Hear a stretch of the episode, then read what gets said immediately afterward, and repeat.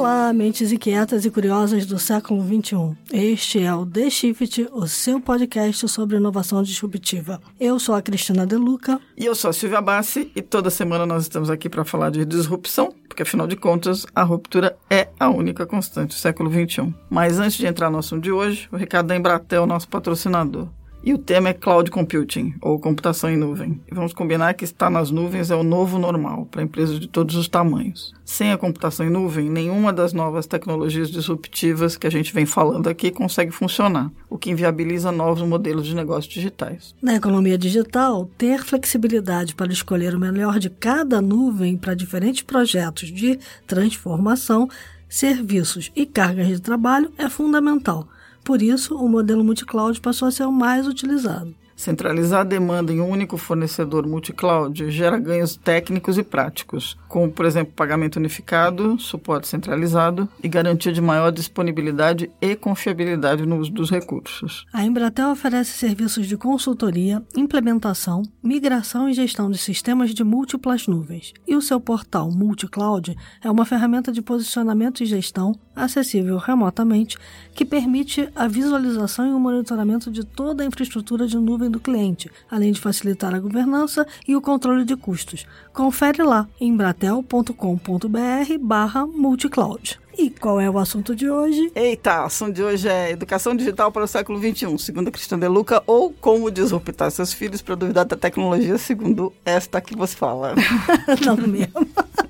Bom, vamos lá. O tema é o seguinte: já passou a geração Z, tem uma outra geração chegando. A tecnologia está ficando cada vez mais espinhuda, está ficando cada vez mais complexa, os algoritmos estão ficando cada vez mais complexos, as fake news estão aumentando, tudo está ficando muito complicado e as pessoas estão achando que a tecnologia é mágica e não estão mais prestando atenção em como ela funciona. E você tem uma geração nova chegando que pode, é meio tipo make it or break it, porque ela pode tanto resolver o problema de um mundo distópico ou pode tornar um mundo totalmente distópico. A ideia é como é que você lida com gerações novas, dessas crianças que têm hoje 6, 7, 8 anos. Como é que você educa esses garotos ou garotas para serem cidadãos digitais de verdade, entendendo que a tecnologia existe e mais do que achando ela bacana, tendo receio dela. Como é que a gente vai treinar? Eu não diria receio, eu diria respeito. Aí eu acho que tem que ter receio. Aí uma outra, ah, outro debate, mas enfim, vamos, vamos chegar nele.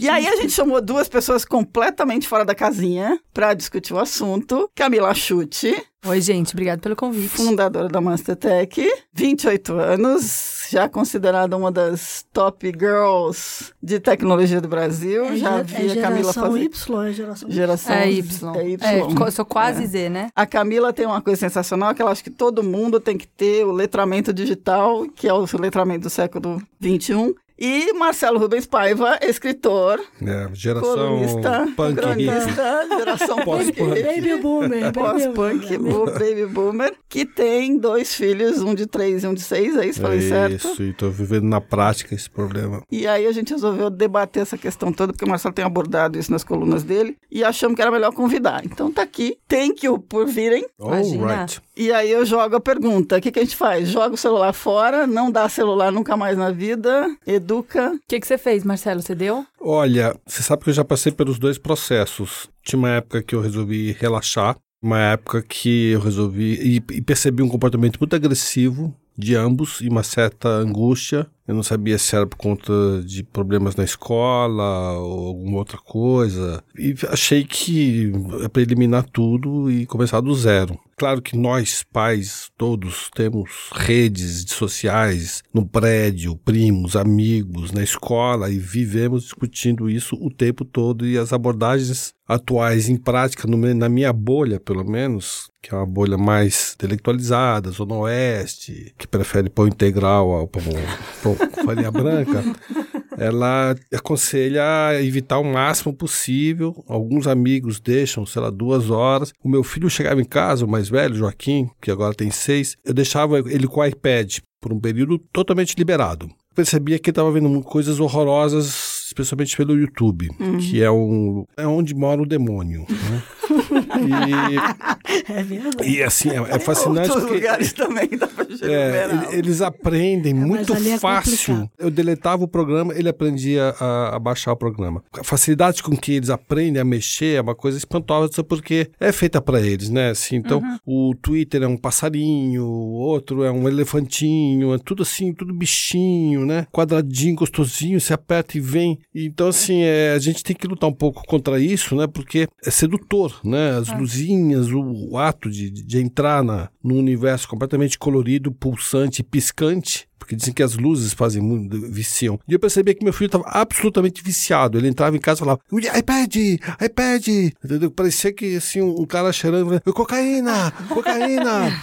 e aí eu fiquei um pouco em pânico em relação a isso. E aí fiz um debate com a minha família e eh, tiramos completamente o celular. E tentamos o tempo todo dar estímulos que não, se, não tem referência à linguagem digital. Comprei uma bola de basquete, agora ele vive jogando basquete. Aí vai pra natação, o tempo todo a gente desce, correr, brincar, sair correndo, levar a exposição, livro, muito livro, muito. E a, e a escola em que ele está também enfrentou esse problema e também não sabia o que fazer, se proibia ou se não proibia. E é uma escola muito focada em literatura, né? Então o tempo todo eles estão lendo, o tempo todo eles estão contando as histórias. Então eu acho que eu tô- tenho um aliado aí comigo que tá me deixando mais tranquilo. E é impressionante como eles se acalmaram. É impressionante como eles perderam até o interesse um pouco pela linguagem digital. Eu nunca mais ouvi, fa- ouvi a palavra YouTube na minha casa, entendeu? É, tem um Hum, pesquisador interessante americano que chama Mark Prensky. E ele usa Uhum. um termo que é natividade digital. O que isso quer dizer? De alguma maneira, essa criançada que nasce sem entender a diferença entre estar online e estar offline, de fato eles viram nativos. Eles aprendem a falar aquela língua, é a Uhum. única língua que eles sabem. E ele usa um termo que foi muito polêmico na época, que era tirar o celular, tirar essa conexão da criança que é nativo digital,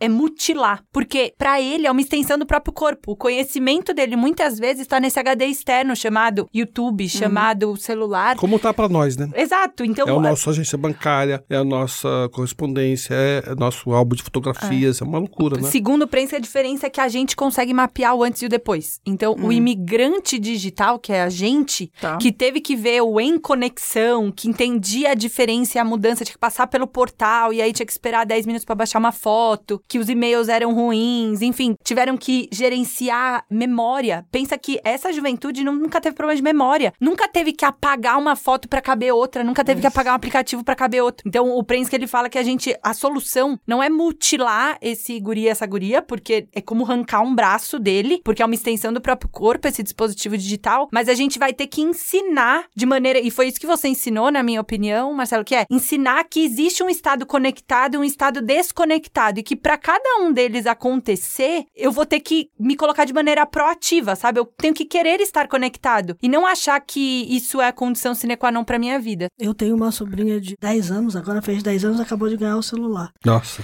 E a forma que a gente encontrou de fazer ela perceber uma coisa e outra foi fazer ela perceber o quanto gastava a bateria do celular ela ficar vendo vídeos todo dia. Então ela tem uma carga por semana. E aquela uma carga por semana. É, tem que funcionar a semana né? inteira. É uma então Você- ela tem que carregador, é uma carga por semana. Ela não estabelece o limite de quanto E aí ela- ela usa. É. Exatamente. Boa. É, porque uma coisa que eu senti assim, eu tirava o iPad e eles falavam, mas você tá lendo o iPad no jornal, passa o dia no computador, você tá vendo celular, você tá fa-" E eu tô fazendo transação bancária, eu tô lendo jornal, tô lendo revista, tô trabalhando, que eu sou escritor. Como é que eu vou falar pra ele que eu posso e eles não podem? É muito complicado, assim, é, achar que pra nós e pra humanidade, para da humanidade é benéfico, por exemplo, e não ir ao banco pra mim é a melhor coisa do mundo que inventaram um celular. Mas por outro lado, é assim, isso que você falou da memória é uma coisa chocante. Eu tô tendo um curso com um professor de 70 anos que tem uma memória assim de nomes e datas e inclusive ele soletra. Segundo, ele fala devagarzinho, segundo o pesquisador Straight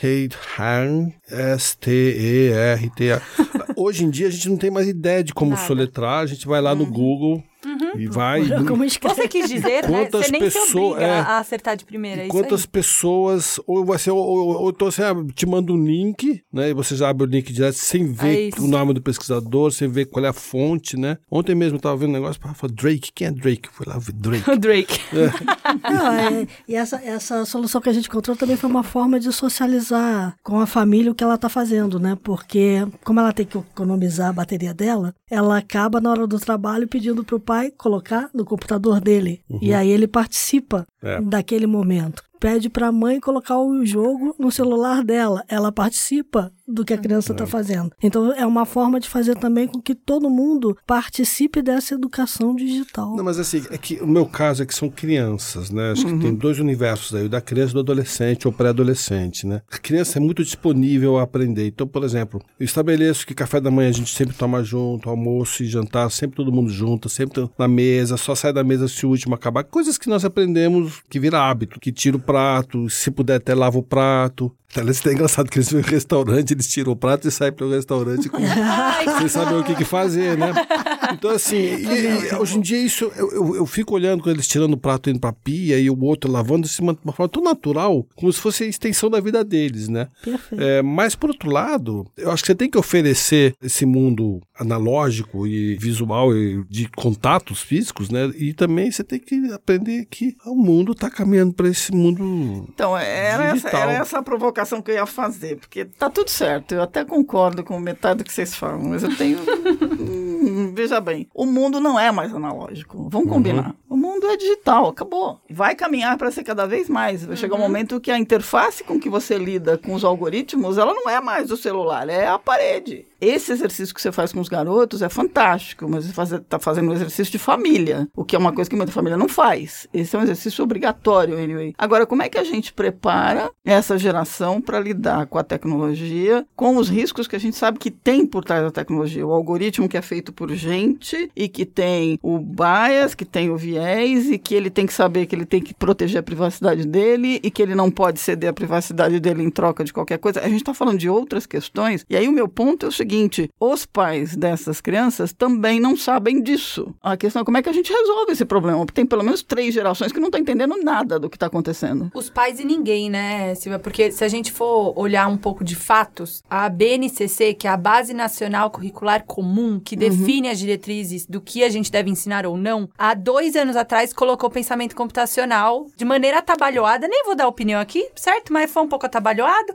Colocou lá pensamento computacional e falou: escolas, pode ir lá fazer. E aí as escolas ficaram olhando, tipo, mas isso é o professor de matemática? Que curso que tem que fazer? O que que é isso? Primeiro fato: governo federal, enquanto o Brasil, obviamente, um pouco atrasado para os padrões mundiais, definiu que a gente vai precisar ensinar pensamento computacional, que é entender esse mundo digital para nossa gurizada. Segundo fato: não tivemos ano de formação de professores e não tivemos, né? A BNCC é uma sugestão. O que quer dizer que cada escola vai fazer de um jeito, certo? É, até porque é opcional, não, é, não faz parte do currículo obrigatório. Ela vai ter que mostrar que ela tá tentando alguma coisa e não necessariamente colocar isso como uma disciplina. Não vai ter agora professores de pensamento computacional. Vou ter que Isso é provar. complicado, né? Porque antigamente assim, tem que ler Alienista do Machado de Assis. Uhum. É o mesmo livro, é um- todo mundo lê aquele mesmo livro. Agora tem que estudar linguagem Tem que computacional. programar em Python. exato. Cada exato. escola faz de um De jeito um jeito. completamente diferente. E e a própria BNCC não definiu o que é isso, né? Na minha definição, assim, sendo depois de ter estudado isso 10 anos, eu tenho uma visão de pensamento computacional que independe de computador. Por exemplo, robótica é. Não, baralho. A gente tem um baralho, Baralho, hoje no é. Mastertech que a gente ensina pensamento computacional, porque é modelagem, resolução Fazer de um problemas. fluxograma. Fazer um fluxograma. Papel e Então, lápis. eu tenho uma observação em relação a isso que a Silvia falou. Na prática, como escritor, eu vejo que meus e-books não vendem nada.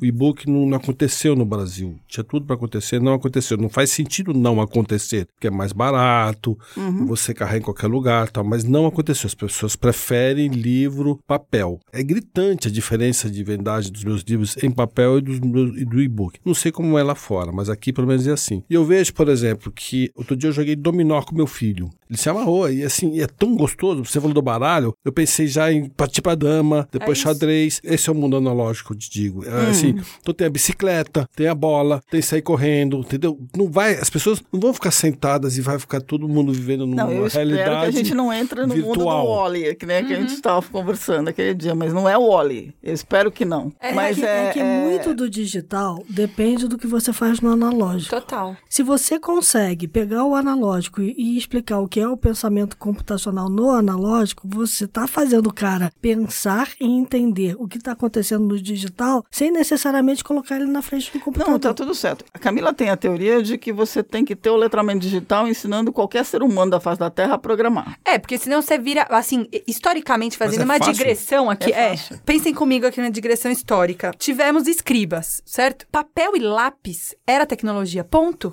Era uma maneira de perpetuar, certo? Informação. Então era tecnologia, era um, Tudo- como diz a era algo Luca, tudo é artificial. tecnologia. Não, Exato. Antes só na pedra. É, exato. Era algo Era artificial tecnologia. que ajudou a gente, ponto. Nem todo mundo dominava essa tecnologia. Meia dúzia de pessoas que eram contratados do faraó, certo? Sabiam ler e escrever, nós. A gente começou a reconhecer que aquilo não ia dar bom. Por quê? O faraó escrevia o que ele queria. Ele manobrava as massas. Ele pegava todo mundo, colocava nu, numa sacolinha e fazia o que queria. A gente tá remontando esses tempos, só que na minha visão, a gente vai ter menos tempo pra reagir. Se a gente pôde ter aí 300 anos entre escribas e criação da imprensa, a gente não 300 tem anos, mais Dois tempo. mil anos, né? Né, é, isso, imprensa reverberar, assim, né, passar essa informação de pessoa pra pessoa. A gente, né, define aí. três- Agora, lascou, pessoal, 20 anos. Coronavírus. Entre a gripe suína e o coronavírus, passaram 20 anos.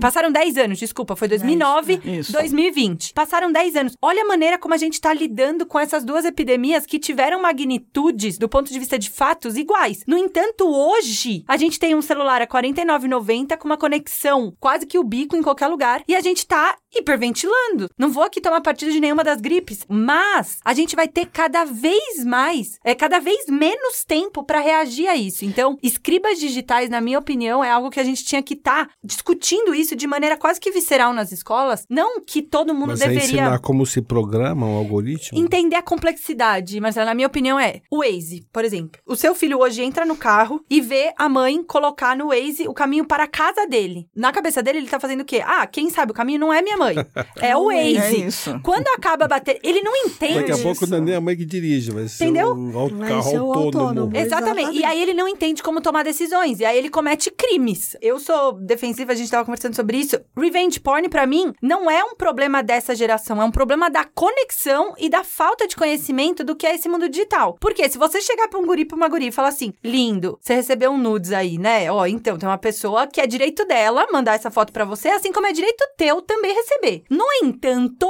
você, de livre e espontânea vontade, iria numa gráfica falar assim, imprime pra mim, por gentileza, 10 mil cópias que eu vou sair espalhando por aí, colando pelos postes? Essa criança não faria isso. Não o é problema... pelos postes, é nas casas das pessoas. Exato, é, Na e dando, parede entregando pro pai e pra mãe, Na exato. parede, pegar na parede do. Não faria do isso. O problema é que ele não entende que aquele botãozinho de compartilhar, que aquele botãozinho de like é exatamente a mesma coisa. Só que como ele não teve que entrar lá, estou em conexão, eu fui, acho que a última, tenho 28, é a última geração que viu isso, ele não tem essa diferença. Pra ele compartilhar, e façam esse teste, pergunta pro Joaquim, Marcelo. Joaquim, o que é compartilhar? Eu duvido pra você que ele vai falar que é sentar com os amiguinhos e conversar e jogar bolinha de gude. Ele vai falar que é apertar um botão do Facebook, que é uma funcionalidade do Facebook. Pode fazer esse teste, todo mundo. No mestrado a gente entrevistou muita gente. Hoje a turma tá com 15, vai? De 15 pra baixo, todo mundo vai responder que é um botão, é uma funcionalidade do Facebook. Porque ele não viu esse mapeamento, ele não teve que compartilhar a coisa no papel ao maço. Eu lembro que pra mim compartilhar quando me perguntam é compartilhar a tarefa de matemática às 7 da manhã antes de começar a aula. Isso era compartilhar pra mim. Era a gente definir quem ia fazer cada tarefa e trocar e copiar a tarefa. Isso é analógico. Agora, a gurizada não. Pra eles é uma funcionalidade do Facebook. Isso vai ter um efeito rebote a longo prazo e já tá tendo. Fake news pra mim é diretamente um mapeamento disso. Todo esse caos de coronavírus, diretamente um efeito disso. Eu lembro até hoje, a primeira vez que algum executivo bateu de frente comigo num treinamento, falando que fake news não era tudo isso que eu tava falando. Eu falei assim: vamos criar então uma agora? Eu entrei num site, inspecionei, mudei o código, que é coisa. Qualquer um sabe fazer isso. Bobo. Criei, mandei um print, mandei no grupo da minha família. Eu falei assim: eu não dou cinco minutos pra minha Qual mãe me ligar. qual era fake news, você lembra? Era alguma coisa que eu tinha ganho um prêmio. Minha mãe era tipo, Ah. Camila ganha um prêmio. Mudei assim a home do Estadão, qualquer um, eu nem lembro qual que era. Aí, mandei.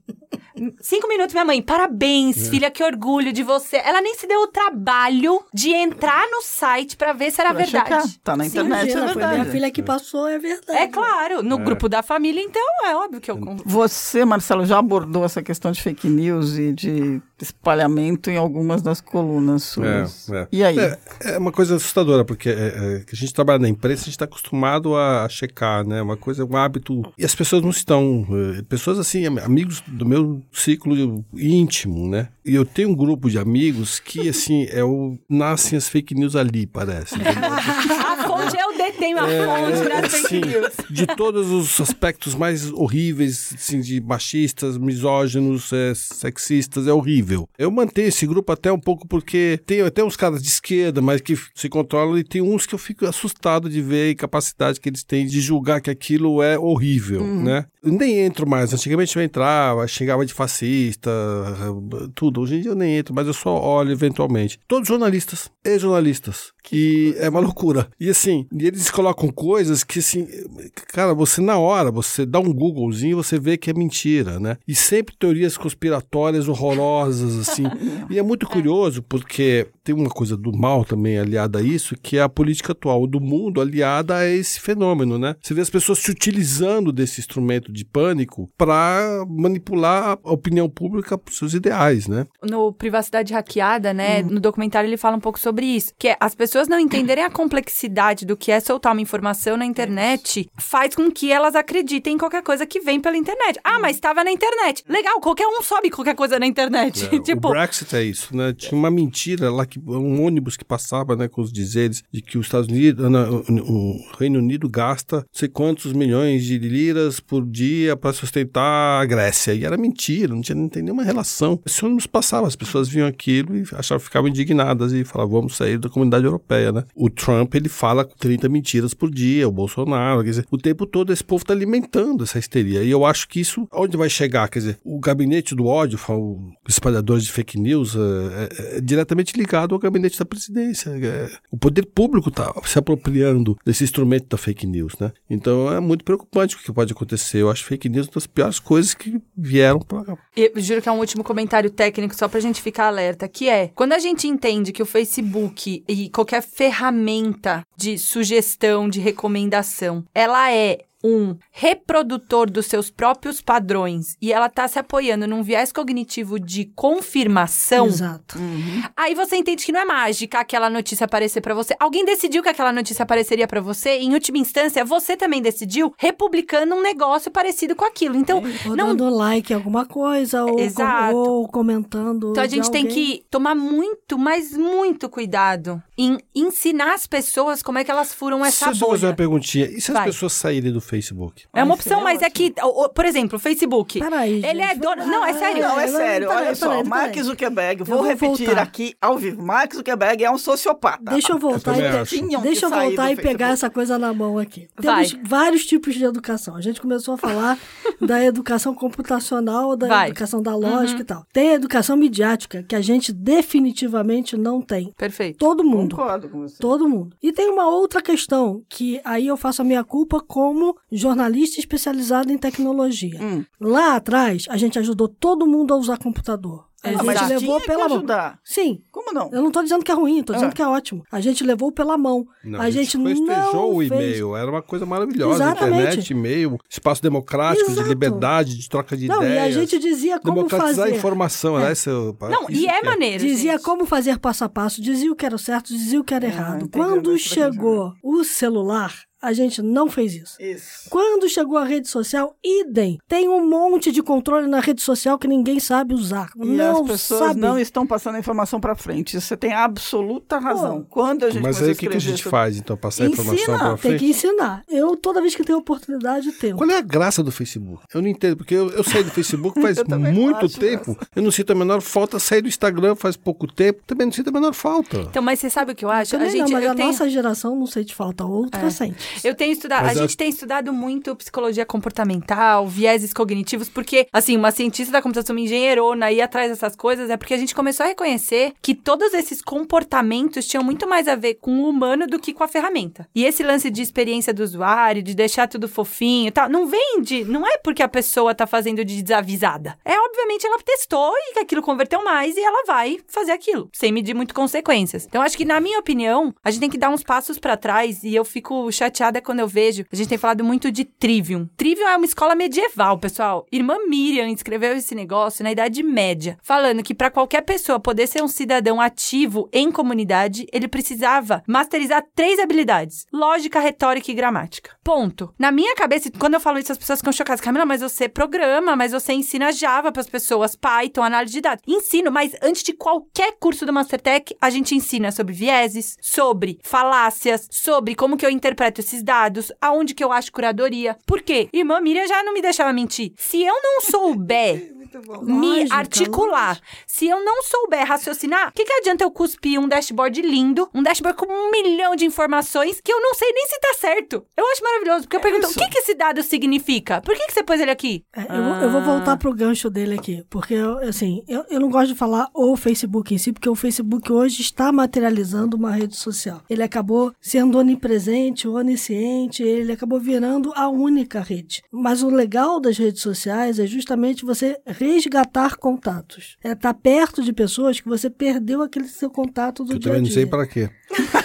Se você perdeu, pra que que você quer de volta? É, eu, eu, eu recuperei vários chatos. contatos É. que não são Não, chatos e que eu perdi. Vou A vir em defesa. afasta. Além do que, é seguinte, eu não estou no Facebook, eu não estou no Instagram. As pessoas me acham, não precisa. Ah, mas você é uma pessoa pública, né? Não, os amigos, os contatos. os Não, mas é, eu é uma acho. pessoa pública. Tem uma linha Não, eu sou pedagógica. amigo meu, se um contato, um amigo meu das antigas quer falar comigo, ele me acha. Não- Eu re- juro por Deus, eu não sei pra que, que serve o Facebook. A não ser, e acho que você podia falar melhor Uhum. sobre isso, por uma autodisposição, assim, de uma vai, da vaidade humana que tá se cristalizando na- nas personalidades das pessoas, de ah, tirar a foto pra mostrar pro Instagram, filmar o show pra colocar na sua página do Instagram, certeza. ir numa exposição, tirar uma foto para mostrar que ela está na exposição, nem tá vendo direito o quadro, exposição da Tarsila. Eu tinha vontade de matar todo mundo, porque tinha uma fila gigante, que as pessoas ficam paradas horas tirando foto de, de frente pro quadro, sem olhar pro quadro. É, E o quadro da Tarsila, a Tarsila, ela tem uma, uma pigmentação, um cor-de-rosa, que você não vê em lugar nenhum. Você fica pensando,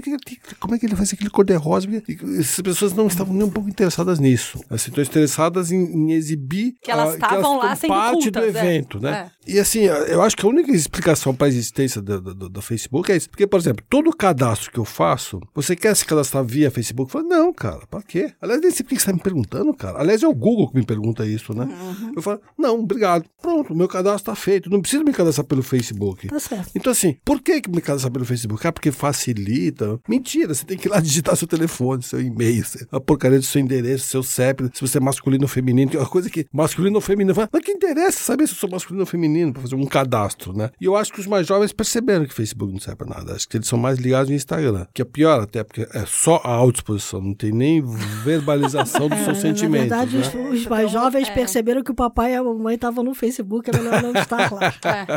Tem um cara, queria citar É, aqui. um pouco diferente. É verdade. Eu vou deixar no ar aqui pra quem tiver mais curiosidade. Tem um cara chamado Jaron Lanier. Ele é um pesquisador de tecnociência, né, que a gente chama, e ele tava nesse início de internet, de organização de computadores e afins. E ele tem um livro chamado A Terceira Onda, que ele fala um pouco sobre isso. O computador nasce num contexto de virtualização. Virtualização não é o oposto de realidade. Real versus virtual não tem nada a ver uma coisa com a outra. O virtual tem a ver com atualização. Aquilo que é virtual é alguma coisa que eu consigo atualizar e manter em constante alimentação de maneira mais fácil, mas não tem nada a ver com real virtual. Tem coisas que parecem reais e são virtuais. Sabe o que, que me pergunto? Será que eh, as pessoas não vão se enjoar? Porque se enjoaram do Orkut. Sim. Se enjoaram do som 3D, do filme 3D. Se enjoaram do Surround. Lembra o Surround que tinha em São Paulo, na Avenida São João? Era a coisa mais horrorosa do mundo. É um cinema que balançava inteiro. As pessoas estão vendo cinema numa telinha agora. Então, assim, eh, será que não são fases que a gente passa de um certo deslumbramento com a alta tecnologia, mas depois dá uma certa enjoada e vou, ah, vou jogar, vou Com jogar certeza. basquete. Ah, vou pra praia, vou pegar uma onda. Eu acho que talvez a gente tenha esse retorno. O problema é que eu não acho que tem como a gente voltar atrás e deixar de ser digital. E talvez o tema que una todas essas coisas são dados. E eu sei que é difícil, é polêmico a gente falar de dados, mas a nova legislação tem falado muito sobre isso, porque o que que. Beleza, cansei do Facebook. Legal, ele tem todos os meus dados. Não, não tem. Ele tem que apagar. Hoje, Agora, pela né? legislação. Quantas pessoas sabem Aliás, disso? a Europa Sabem pega disso, pesadaço, essa né? é Exato. questão. Cris, quantas pessoas sabem disso? Nem- Pouquíssimas. Pouquíssimas. Mas e os pais não sabem ensinar a geração nova que ela tem direito a pedir para pagar esse negócio. O meu ponto é o seguinte: Amy Webb, futurologista que me deu a entrevista exclusiva. Ahá! E aí? Ei, ei. Ela diz o seguinte: todas as pessoas vivas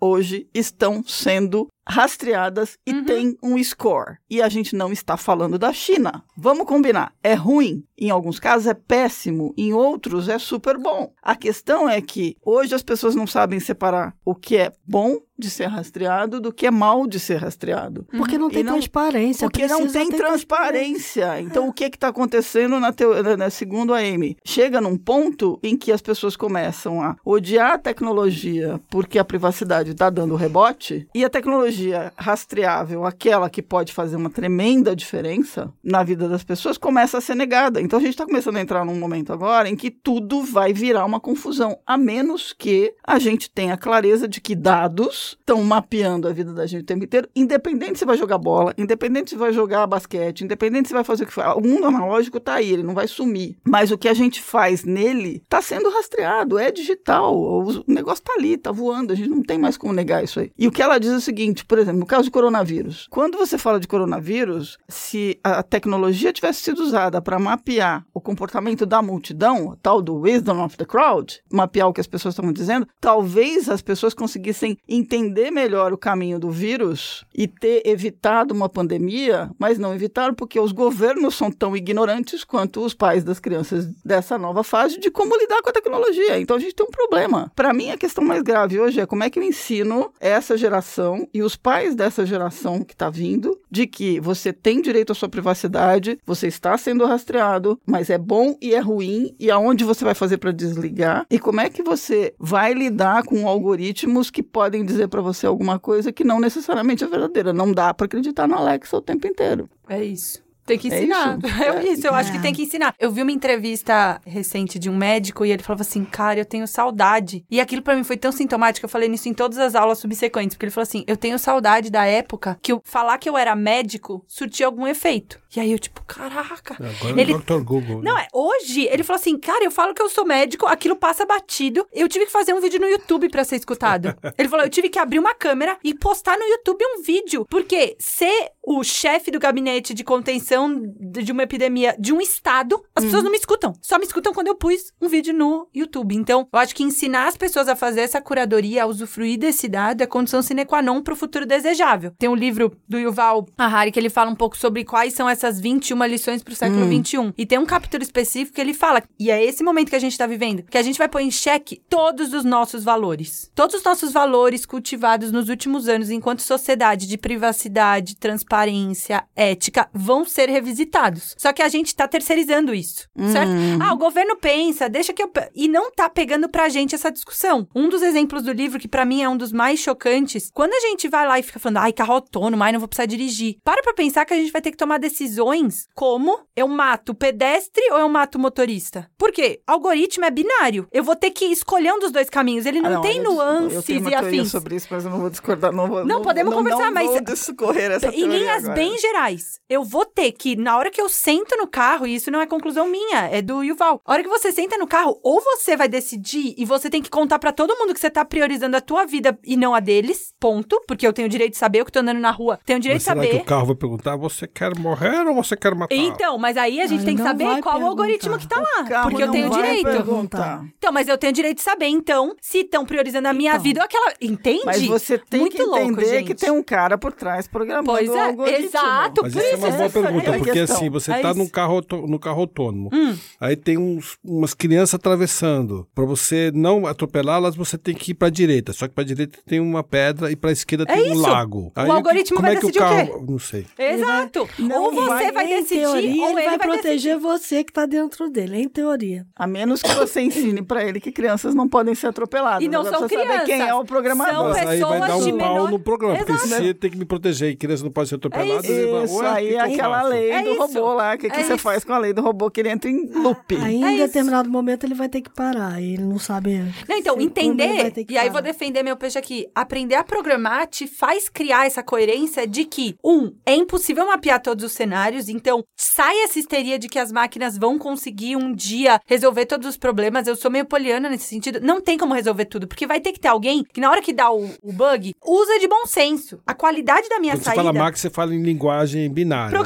Computação. Exato, computadores. Se eu entendo que a minha saída depende da minha entrada e a minha entrada depende da qualidade da informação que eu tô dando, alguém vai ter que ficar cuidando desses dados. Então, de alguma maneira, é óbvio que vai ter extinção de empregos em massa, é óbvio que a gente vai rever toda a nossa matriz produtiva e economias vão se ferrar, outras vão se dar bem. No entanto, a gente ainda não inventou, e talvez alguém tenha essa sacada mágica, mas no momento atual, a gente ainda tem que se apoiar no bom senso humano. Esse termo bom senso não foi definido. E ele também não tem como ser definido porque ele não é binário. Quando eu falo de direitos humanos, quando eu falo de justiça, por que, que eu ponho júri? Porque eu decidi que nenhuma pessoa consegue ter bom senso, que eu tenho que achar a média Aliás, dos bons sensos. pergunta, né? Os julgamentos vão ser feitos pela inteligência artificial. Não sei. A gente Tem tá gente tentando modelar Report. Lembra-se do Minority programa Report. lá, né? Coloca lá, é, matou, uma ba, né? É? É. isso, vamos. É, é- é isso. Como é que a gente vai fazer todo esse espectro da humanidade virar binário? A Não questão. Marcelo, não- na minha opinião, não é questão de que aqui vai, não vai ter júri. A questão é que as pessoas têm que pensar que daqui a pouco não vai precisar ter júri, porque algum algoritmo vai decidir que você vai cometer um crime e Minority Report não está fora da mesa e que você vai ser preso antes de cometer o tal do crime. A gente corre esse risco,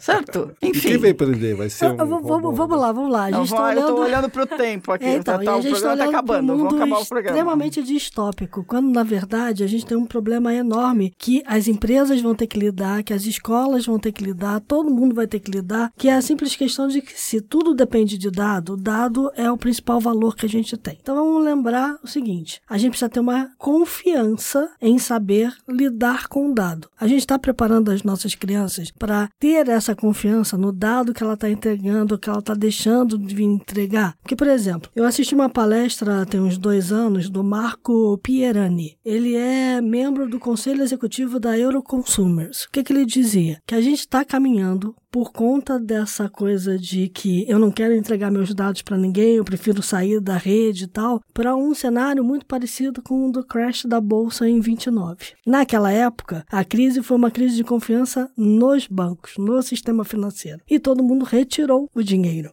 Nesse momento, o dado é tão ou mais importante que o dinheiro que está circulando. Se todo mundo resolver tirar os dados e não souber o real valor que ele tem, a gente vai quebrar meio mundo, porque a economia hoje depende do dado. Então, é um problema para todos. Não é um problema só para o pai. Mas você não é um que problema não- só para. Por exemplo, a gente não deve retirar os dados, então. Não, eu acho que a gente tem que saber que dado a gente vai deixar, com quem a gente vai deixar e como. Mas então, me fizeram essa pergunta outro dia. Você quer o Alexa, o Alexa ou o OK Google? Eu tô em dúvida entre os dois. Não tem nenhum dos dois até agora. Mas assim, a pessoa me perguntou: é, você quer que o Alexa ou você quer que o Google ou que o Amazon tenha os seus dados? Eu falei, what the fuck is Are you talking about? Qual é a diferença desses dois impérios magnatas terem meus dados? Eu não sei em quem eu vou confiar. No Zuckerberg, com certeza eu não confio. Não, não Zuckerberg, É não, isso. Entendeu? é Mas assim. é, Eu então, não sei assim, se eu declaro em que eu confio. Você não. tá falando-.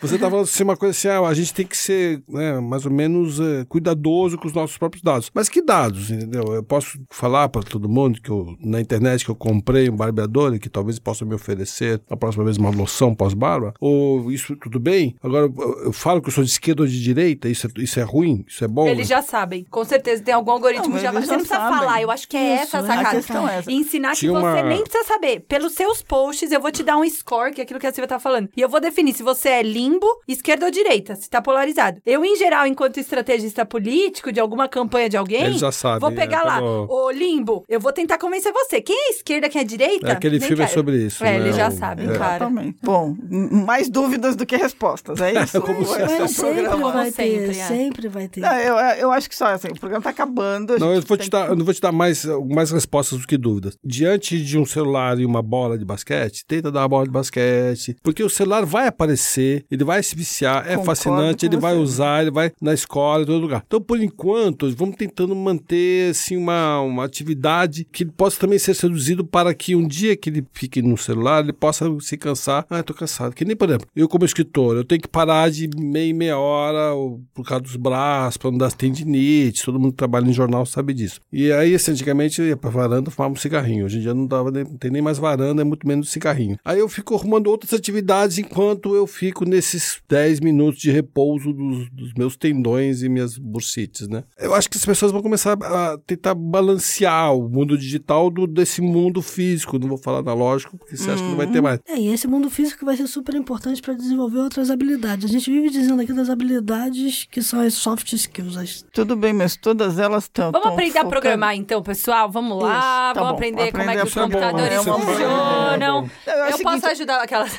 Pulando amarelinha. Vamos Não, aprender, a aprender a programar pro- pulando amarelinha. Isso é bom. Jogando cartas, Jogando exato. cartas, entendendo a é bom. complexidade desse mundo digital. né? Isso é bom. Muito bem. Bom, Cristiano De Luca, é isso. Temos um programa. Temos um baita programa. Eu não vou nem reclamar aqui, não vou falar mais nada. Vamos para os insights? Vamos aos insights.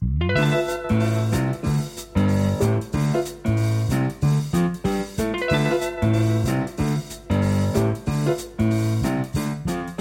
Quem quer começar o insight? Eu tenho um insight bom. Boa. Eu não sei se alguém já viu um filme chamado Capitão Fantástico. Eu falo muito desse filme porque sim. ele parece de super-herói, mas ele não é. E ele é um pai tentando educar filhos de maneira isolada. Enfim, não, dá- não vou dar muitos spoilers. Mas pensa que é um pai tentando pensar como é que ele deveria educar esse bando de filhos. E aí, enfim, tem um desfecho muito legal. É um programa de educação, assim, é, é uma aula sobre uma educação alternativa. Eu gosto muito, me inspiro muito no Capitão Fantástico. Eu tenho um filme do Ken Loach chamado Você Não Estava Aqui, que fala de um pai que é obrigado a procurar uma nova alternativa de trabalho e acaba virando um entregador de van lá numa cidade do Reino Unido. E curiosamente o filho é absolutamente viciado no celular e a vida toda do, filho está no celular. E o filho apronta, apronta, apronta. Um dia o pai tira o celular do filho e, o- e a mãe fala: Você tirou a vida dele. A vida dele está lá. Mostra os dois lados: esse lado da, dessa geração que está precarizada no trabalho, que não tem mais plano de saúde, não- o instrumento de trabalho é dele mesmo, não é da empresa, mas a van é dele. E essa relação com o filho que não sabe mais lidar com essas novas tecnologias na cabeça das crianças, né? Então, eu vou dar uma dica que é o seguinte: tem uma moça chamada Dana Boyd que eu adoro, porque ela estuda a relação entre adolescentes e redes sociais desde que o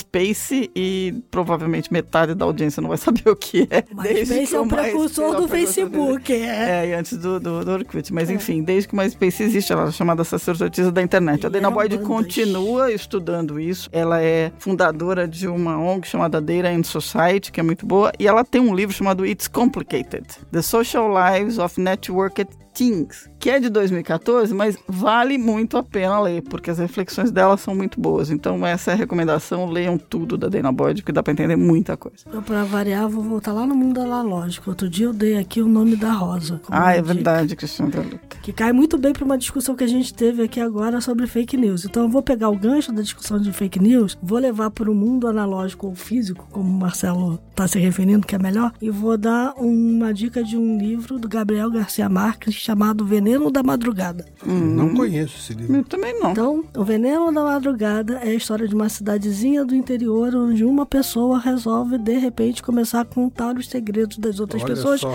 colocando bilhetes por debaixo da porta. Meu Deus. Nossa, que louco. E todo Eita. mundo acha que é o padre e quer matar o padre porque Mágica. o padre sabia aquilo tudo por segredo de confissão. mas não Então, dá Tá bom spoiler. esse aí, hein? É. Muito Bom, bom. gostei. então vamos ler o segredo da madrugada e entender como é que funciona uma fake news. Sensacional, muito bom.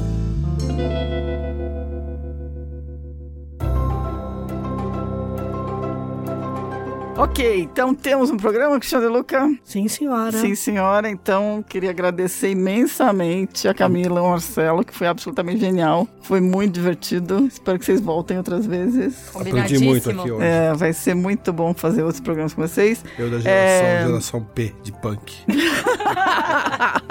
É uma geração ok, legal. é, é, é, estamos ali perto. Queria agradecer aos ouvintes e dizer críticas, dúvidas, sugestões, elogios, theshift.b9.com.br e até a próxima, porque Você já, já percebeu que É, enquanto a gente- estava conversando aqui, o mundo tá mudando uma velocidade estonteante. E a É. gente tem muito o que falar, porque a gente não esgotou o assunto. não, esse não acaba nunca. Até já, pessoal.